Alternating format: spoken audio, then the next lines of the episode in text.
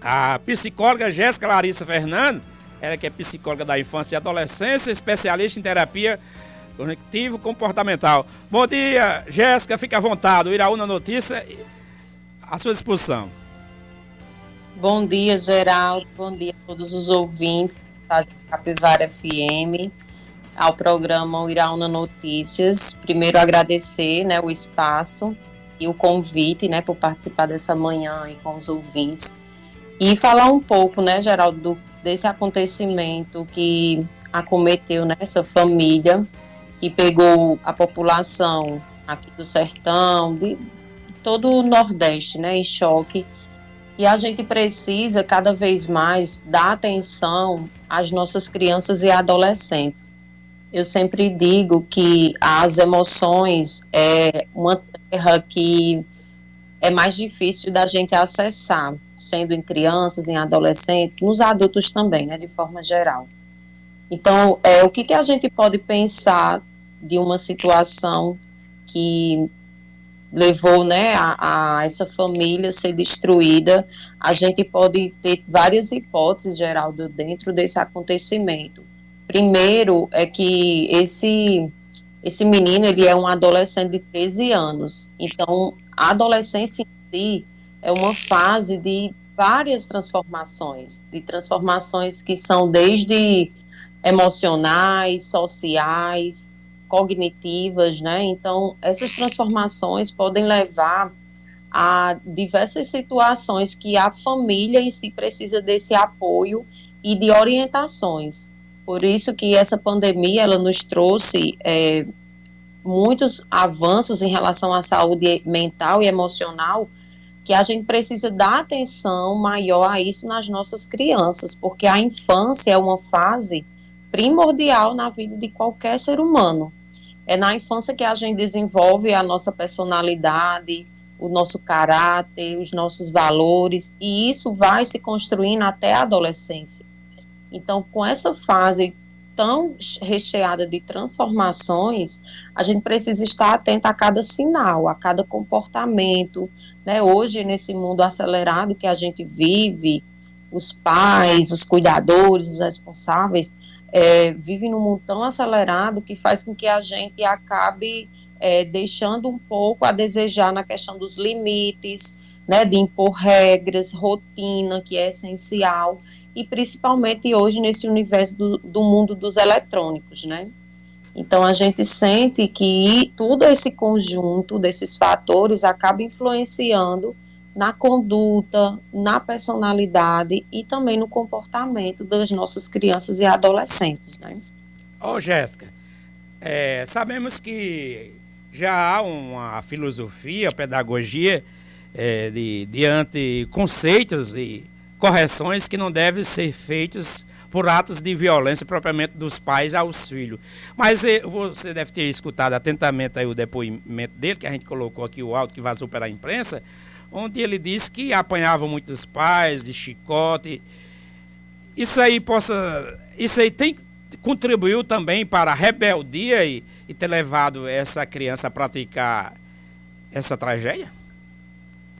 Geraldo, de acordo com a psicologia, né, esse método de punição que é agressivo, de bater, de violentar, não é aceitável, porque claro, existe um fator muito importante aí, que a criança está sendo violentada. Então, esse método que é muito antigo de bater, de usar de chicote, cinto, palmadas, isso é totalmente inadmissível de acordo com a ciência. É, já é comprovado que não gera um efeito positivo, né? Então, assim, claro que pode ter sido um dos fatores que é, veio a mexer, abalar com o psicológico dessa criança, porque acaba se tornando um trauma. E quando isso acaba se tornando um trauma, mexe totalmente com a estrutura psíquica do ser humano. Então, veja só, bater, qualquer tipo de violência verbal, não verbal, física, se configura uma agressão e isso faz com que, por exemplo, crianças e adolescentes possam modelar esse comportamento. Então, assim, não a indicação de método de punição é por outras vias, né, de conversas, de renúncia, né? Mas jamais a violência ela é um método positivo de punição. E na adolescência é válido ressaltar, Geraldo, que passa por uma fase de modelagem, ou seja, o comportamento do adulto reflete totalmente na conduta do comportamento da, do adolescente. Então, isso pode ter sido um dos motivos, claro, que levou a essa desregulação das emoções desse adolescente. Estamos conversando com a psicóloga Jéssica Larissa Fernandes, ela que é psicóloga da infância e adolescência, especialista em terapia cognitivo e comportamental, fazendo um, breve análise de prováveis hipóteses de que tenha levado a criança de 13 anos para fazer aquela tragédia lá em, na cidade de Patos. E dizendo que, infelizmente, ao vivo você não pode, que é o único contato, é, Jéssica está falando por ele, mas você pode mandar sua mensagem aqui pelo nosso WhatsApp, que é o 999 87 36 58, para derimir algumas dúvidas. É, hoje sabemos que existem os pais corujas, existem aquelas mães que não, não aguentam ver o filho chorar diante de tanto amor e quer se ver livre diante daquele momento de tanta perturbação. Isso é algo tão perigoso. Estar sempre cedendo o celular para a criançada, ou deve se renunciar, porque a criançada sempre quer, pega o celular para assistir algum desenho e, e por aí se vai. Com certeza. É, como eu dizei de início, o tempo de uso dos eletrônicos, seja celular, tablet, computador, ele precisa ter limites. É, a Sociedade Brasileira de Pediatria é, indica que me, com menos de dois anos, nenhuma criança precisa ou pre, tem que ter contato com as telas. E a partir de dois anos, o uso ele precisa ser totalmente limitado, a cada uma hora por dia, e aí vai elevando.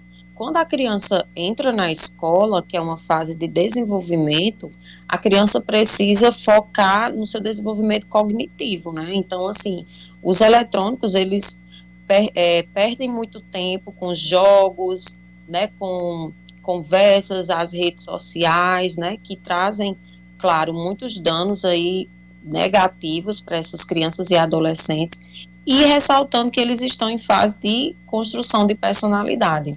Quando os pais não impõem esses limites e horários, a criança que vai impor essas regras, né?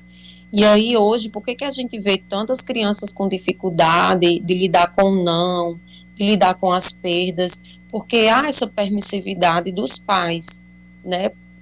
Pela correria muitas vezes, por um choro, por uma birra, e aí acaba, é, eu sempre costumo dizer que o celular acaba se tornando uma babá para a criança.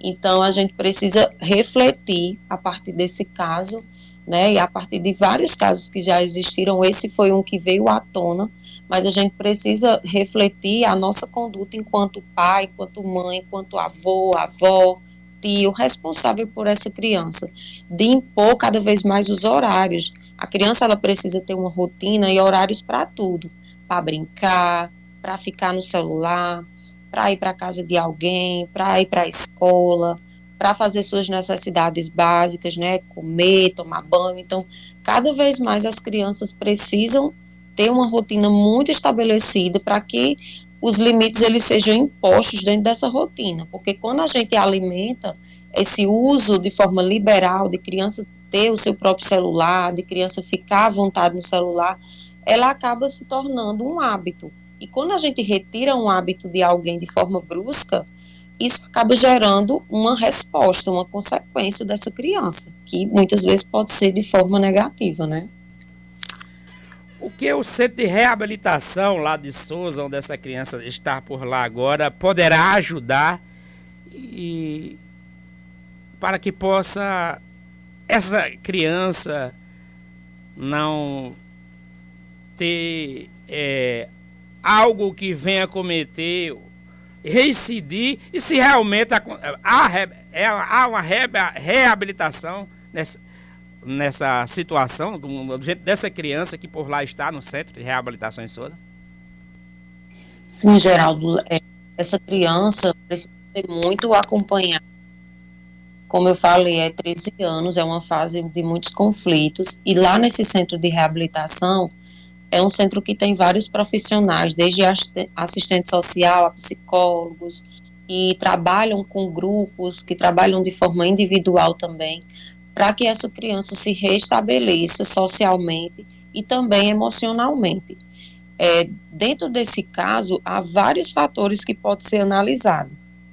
Há o fator que se, se, esse, se esse crime foi planejado, se essa criança já vinha planejando essa conduta, ou se foi um comportamento impulsivo, um comportamento fruto ali das emoções. Então, assim, precisa ser muito avaliado de forma individual por psicólogos especialistas, por aplicar testes e fazer com que essa criança se, se restabeleça emocionalmente. Tem um ponto-chave muito importante aí, que é a desregulação emocional, que toda criança e adolescente passe pela nossa imaturidade.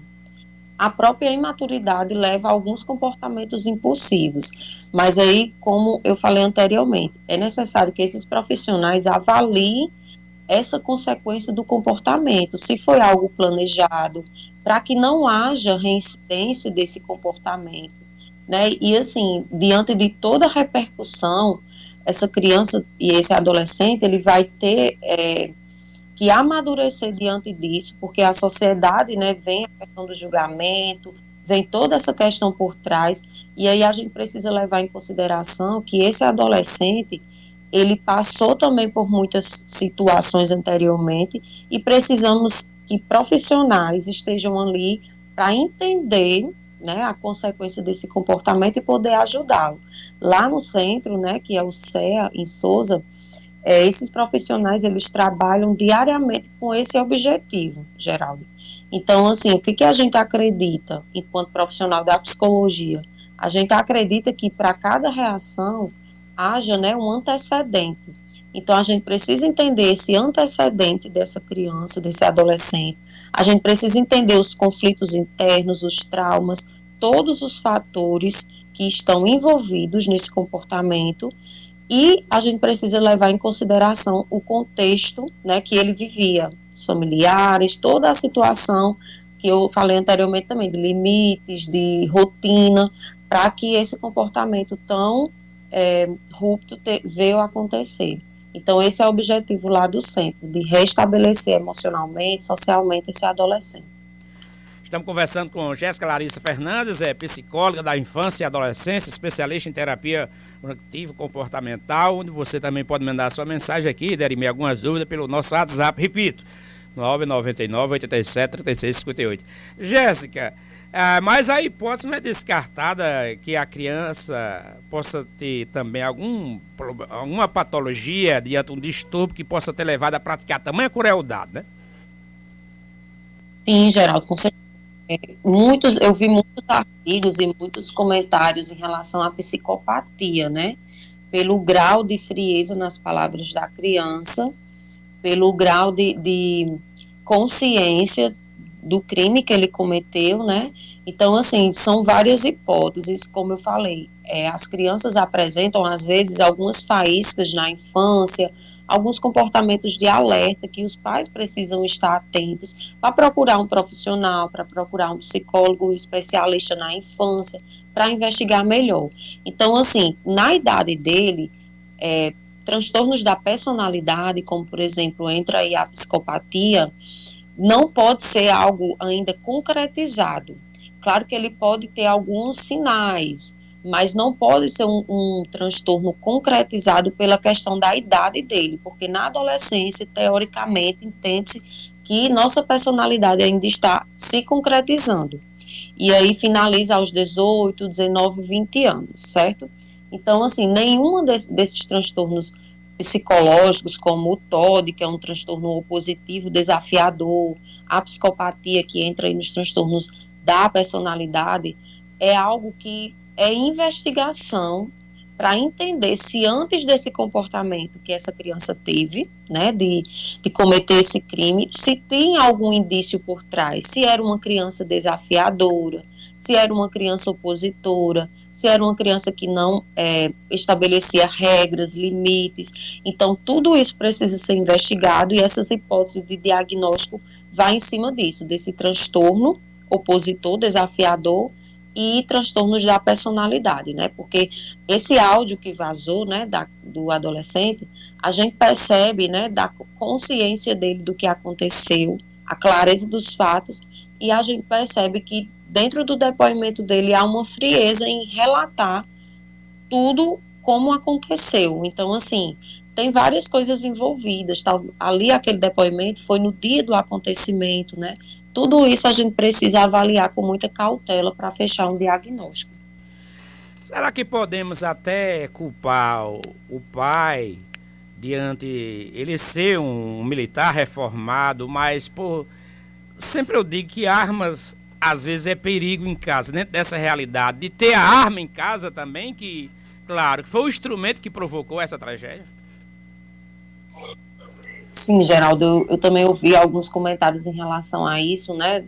Mas, assim, eu acho muito delicado a gente culpabilizar alguém, é, porque talvez se não tivesse arma, ele poderia usar outro instrumento, né? Se realmente a intenção dele, da ira dele, desse comportamento dele, ou do planejamento dele era isso, era realizar esse homicídio da mãe, né? Então, assim, é, a gente precisa entender que armas, né, são é, ferramentas que precisam estar extremamente seguras. Então, assim, é, de policiais, é, pessoas que têm porte de arma em casa, é necessário ter toda a estrutura para que aquilo não esteja ao alcance algum de ninguém, principalmente das crianças, né?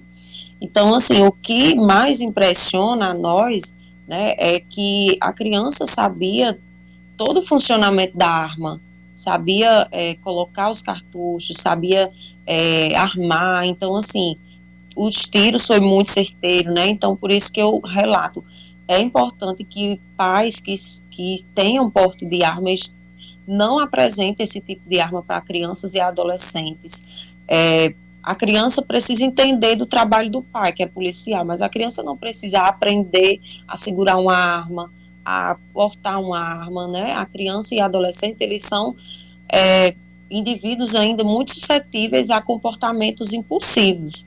Então, assim, a gente precisa ter muito controle disso, né? Talvez se essa arma tivesse num, num local mais seguro, né? Mais trancado, bem fechado, talvez poderia ser que essa tragédia não tivesse acontecido. Mas, por outra via, se ele realmente tinha esse plano, se foi um, um, comportamento planejado, ele poderia ter usado de outras formas.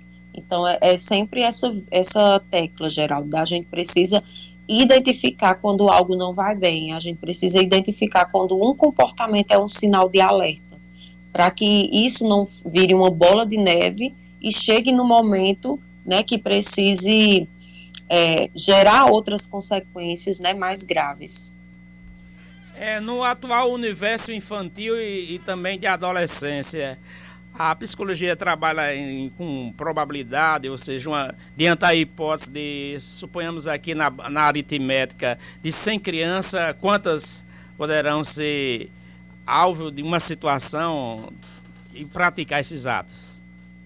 É Olha, Geraldo, gente tem um transtorno que está muito presente na nossa sociedade, que é o transtorno TOD, que é o, o transtorno positivo desafiador. Então, essas crianças que têm esse transtorno e quando não é tratadas, a gente percebe que cerca de 50% podem se tornar adolescentes infratores, adolescentes que se envolvem em crimes, em, é, no mundo das drogas. Então, assim, é, a infância é um, um período de sinais. Se isso não for tratado, lá na infância, na adolescência, esse indivíduo ele pode se envolver com crimes, pode se envolver nesse mundo das drogas, de roubos, né? Então, assim, a probabilidade é que uma criança, quando não é tratada lá na infância, o tratamento do TOD, que é esse transtorno opositor, ele pode sim se tornar um adolescente, né, infrator, que não é, estabelece regras sociais e isso faz com que ele se envolva no mundo do crime. Então, assim, isso é uma, uma probabilidade muito alta diante da nossa sociedade. E o que, que eu, como profissional, percebo, né? Eu atendo crianças também com esse perfil de TOD, com esse transtorno, que cada vez mais ele está mais presente, sendo influenciado por outras variáveis externas, como um meio que essa criança vive, né? Na pandemia a gente sentiu que o uso de, do tempo das crianças foi ficando é, por estabelecimento da própria criança. Então, é, eu uso o celular o tempo que eu quiser, eu faço minhas atividades quando eu quiser, então tudo ficou para as regras da criança. E isso fez com que os pais eles perdessem um pouco esse controle das regras e dos limites, né? Então, assim, há muito, essa pandemia teve muito essa proliferação de comportamentos é, disruptivos dessas crianças, né? É, sendo procurado a tempo os pais a um profissional da área da psicologia, pessoas acometidas com, com essa problemática, a, ou seja, a criança ou adolescente, o tratamento será muito longo? É, depende, Geraldo. A gente hoje trabalha com uma equipe multiprofissional, que são é, psicólogos, psicopedagogos, entra também o neuropediatra, né, que é um profissional extremamente essencial nesse tratamento. E aí a gente tem esse intuito de tratar de menos de seis meses. Então, assim, o plano de tratamento de uma criança com problemas comportamentais, ele vai variar de três a seis meses. Mas eu sempre digo que vai depender muito da ajuda e orientação dos pais. Então, hoje a gente trabalha com, com sessões de orientação de pais para que a gente possa treinar esse pai a, em casa, estabelecer alguns comportamentos que são é, dentro desse transtorno que são essenciais. Então, assim, hoje eu atendo muitos pais nesse sentido de orientação parental, de educação parental, de disciplina positiva, com o intuito de, dos pais se autoanalisar diante desse, desse educar, né? Porque a gente sabe que o educar hoje em dia é uma tarefa árdua e difícil, né? Não existe um manual, um livro que ensine como educar o meu filho, porque cada criança é, é singular, mas a gente orienta no intuito que não haja danos, consequências comportamentais.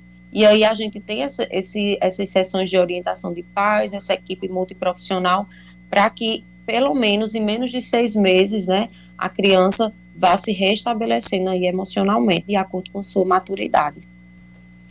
Ô, oh, Jéssica, fiquemos devidamente uh, agradecidos pela gentileza de você participar, que deu uma, um show, uma, uma aula de conhecimento, foi uma fonte de orientação, principalmente os pais também devem concordar com o que eu estou dizendo. Outra oportunidade até ao vivo, estará à sua disposição. Manda um abraço ao seu esposo, meu amigo Dantas. E também deixe esse espaço final para você dizer onde, com certeza, a, a procura do, da sua psicologia para a infância e adolescência possam encontrar o endereço para eu, o Eu que agradeço o espaço pelo convite. Sempre é muito agradável para mim falar de infância e adolescência, é algo que eu amo trabalhar. E agradeço também a todos que fazem a, a Capivara FM. E em outra oportunidade, com certeza, estarei aí ao vivo com você. É, hoje eu atendo aqui no Iraúna, no meu consultório, que fica aqui é, em frente ao, ao laboratório Bioexames. E meu contato, Geraldo, é 83994077361. E agradeço mais uma vez o espaço e tenham todos um bom dia e uma ótima semana. Ok, obrigado. Ah, você também. Tá aí, meu caro Alex e ouvinte. Uma conversa diante da participação da Jéssica Larissas Fernandes, psicóloga da infância e adolescência, especialista em terapia objetiva comportamental, onde deu um show aqui realmente, né? Uma situação é muito complexa e profunda, né? Diante o que leva a criança, o adolescente a ter um transtorno, a praticar atos cruéis diante do seu comportamento, né?